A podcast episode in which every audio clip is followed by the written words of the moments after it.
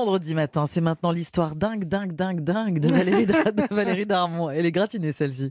Et oui, alors hier, on entendait sur l'antenne le son de la tomate déshydratée. Aujourd'hui, je vous propose de reconnaître ce son, Lionel et Omblin.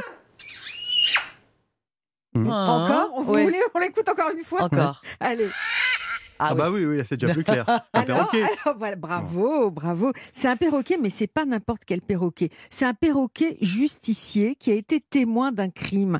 Un crime qui vient tout juste d'être élucidé il y a quelques jours, ironie du sort. C'était le 1er avril. C'était pas un poisson d'avril, c'était un perroquet d'avril. C'est le site India Today, grand hebdomadaire indien de langue anglaise, qui a rapporté cet épilogue judiciaire original.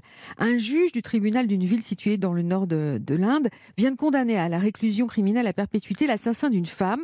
Il a été démasqué grâce au perroquet de la famille qui a été témoin de ce crime. Alors je vous raconte cette histoire incroyable.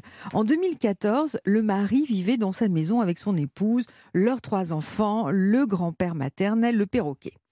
Un soir, accompagné par l'un de ses fils et par sa fille, il part assister à un mariage, il laisse sa femme à la maison. En revenant très tard dans la soirée, il découvre son épouse morte, tuée de 14 coups de couteau. Mhm.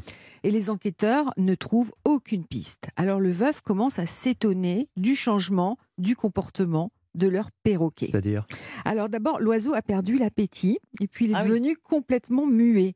Il l'a plongé dans une dépression profonde ou alors dans le chagrin, je ne sais pas.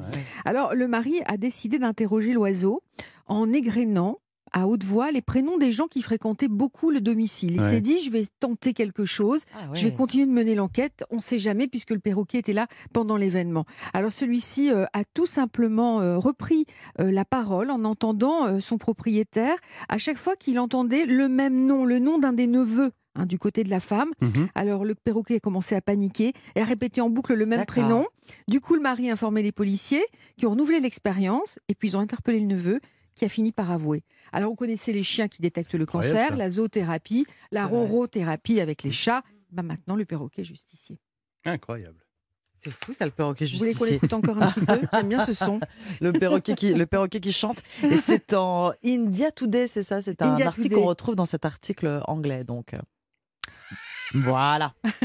Merci, le, merci Valérie. Merci le perroquet. Bon réveil.